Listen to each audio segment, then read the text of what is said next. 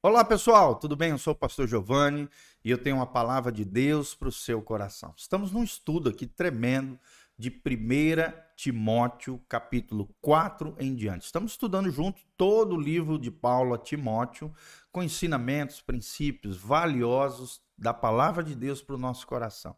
Por isso, abra o seu coração desde já, aperta o sininho, faz um joinha, siga o nosso canal PR Giovanni no YouTube, também aqui no Instagram, no Facebook, essa mensagem, coloque nas suas redes sociais para que o máximo de pessoas, né, divulgue no seu story, para que o máximo de pessoas possam estar aprendendo com a palavra de Deus através desse estudo de Paulo em na sua carta pastoral, ou seja, epístola de 1 Timóteo, tá bom?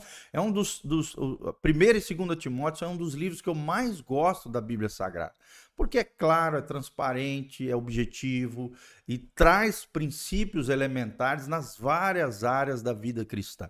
Então, abra o seu coração e aprenda conosco o capítulo 4, de 1 a 6. Ele menciona várias coisas, o cuidado que nós temos que ter com relação a espíritos enganadores que se infiltrariam no meio das comunidades, tentariam desviar o coração das pessoas através de líderes perniciosos, corrompidos, e é, ensinando coisas que não estão na palavra de Deus, que tem aparência de piedade, mas na verdade é por enganação, é legalismo, é hipocrisia porque o coração desses líderes ímpios, né, é perniciosos, esses mestres endiabrados que ensinam doutrinas de demônios e têm espíritos enganadores por detrás, são homens e mulheres, né, líderes que infelizmente foram enviados direto do inferno para gerar confusão, briga e muita confusão nos seios das comunidades cristãs, no meio da igreja do Senhor. Então, nós temos que ter discernimento espiritual principalmente agora, nos dias difíceis que estamos vivendo,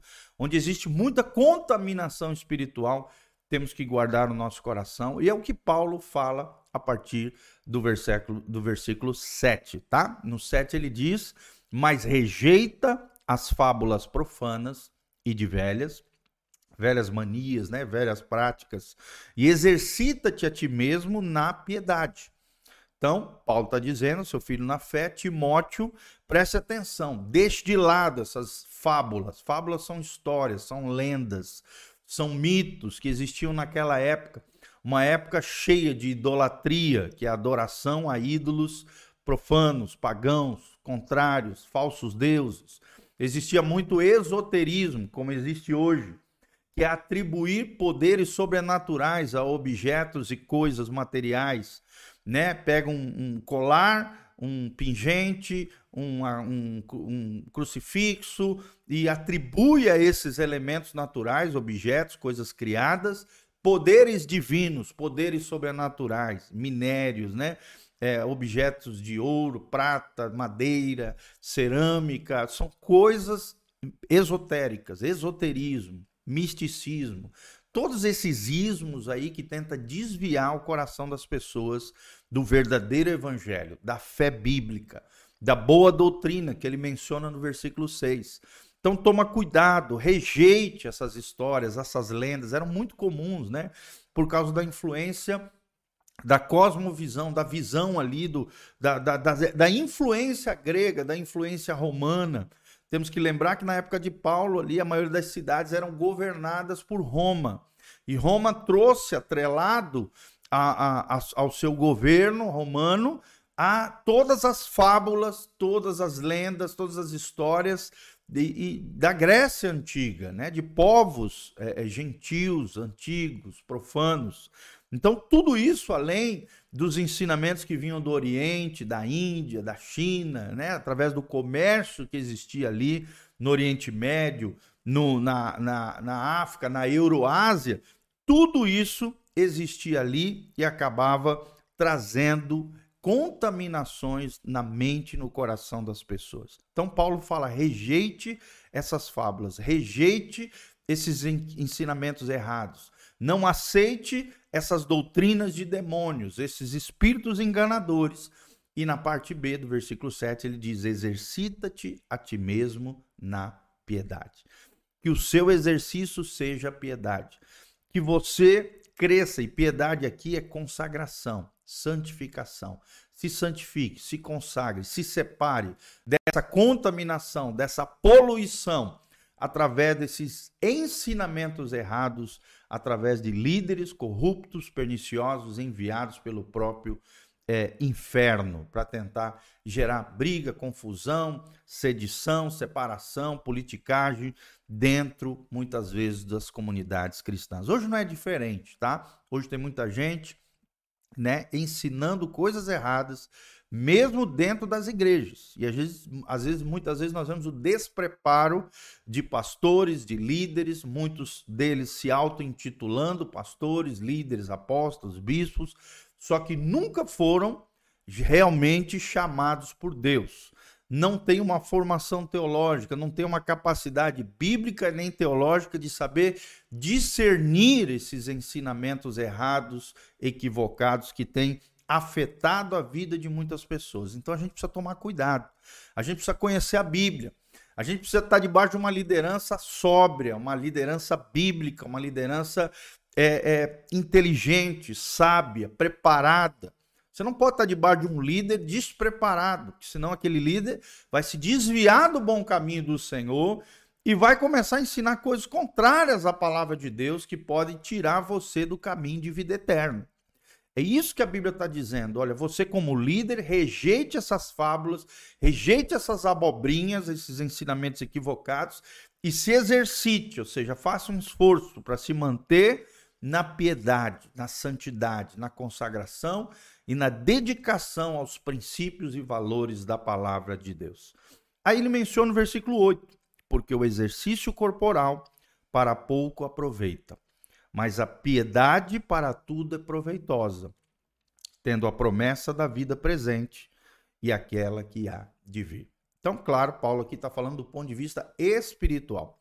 Ele não está rejeitando o cuidado do corpo, cuidado, o exercício físico para a manutenção da saúde e para o cuidado de si. Não é isso. A ênfase dele aqui é espiritual. Ele está falando, olha, o cuidado com o corpo, do ponto de vista espiritual, não tem valor. Mas a piedade, ou seja, a vida santificada, consagrada, dedicada, aplicando os princípios e valores do reino de Deus, essa sim é proveitosa. Proveitosa para quê?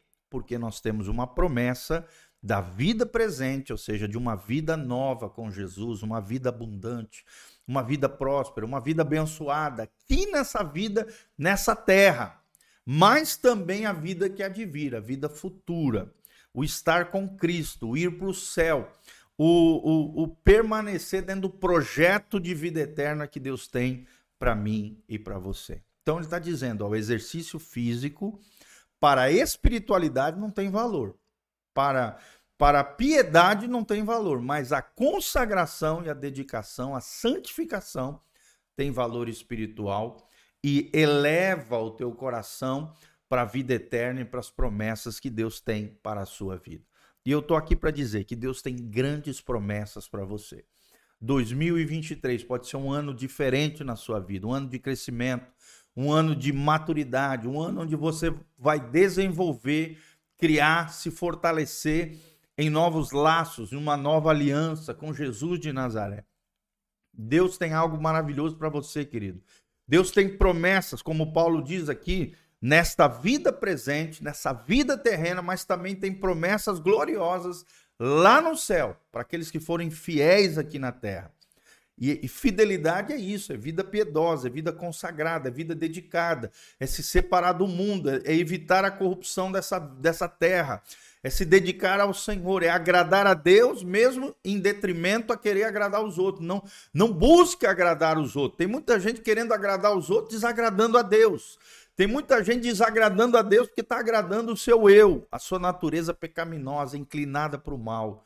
Não, querido, não faça isso. Lembre-se, você tem promessas de vida nessa terra presente, mas também tem promessas gloriosas lá no céu. E aí entra o 9, esta palavra é fiel e digna de toda aceitação. Em outras palavras, Paulo está dizendo: ó, o que eu estou falando para vocês é sério, é verdadeiro, é legítimo. A fidelidade de Deus está nas minhas palavras. E o que eu estou falando para vocês é fiel, é verdadeiro, É, são princípios e valores do reino de Deus. Vão fazer toda a diferença na sua vida. Por isso é digna de aceitação.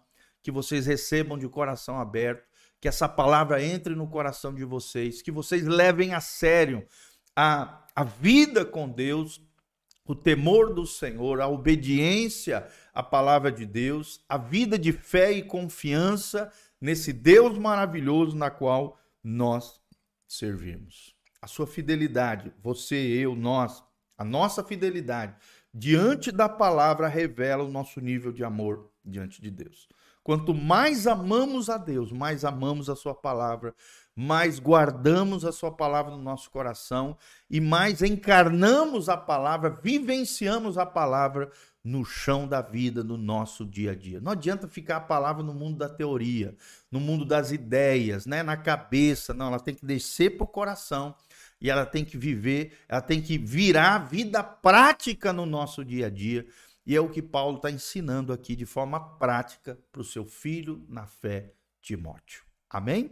Que você guarde essa palavra no seu coração, que você rejeite fábulas, lendas, misticismo, esoterismo e todas essas besterol e contaminação é, profanos e velhas, ou seja, contaminantes, injustos, é, equivocados do ponto de vista de Deus, e exercite, que você se exercite na consagração, na vida piedosa e na santificação diante do Senhor. Amém? Que Deus abençoe essa palavra no seu coração. Que debaixo no link de descrição tem todas as informações de como você pode semear e exercer generosidade e contribuir nesse ministério e também todas as informações de culto, horário de culto, endereço da igreja e das nossas redes sociais. Que Deus abençoe você, sua casa, sua família. Amém.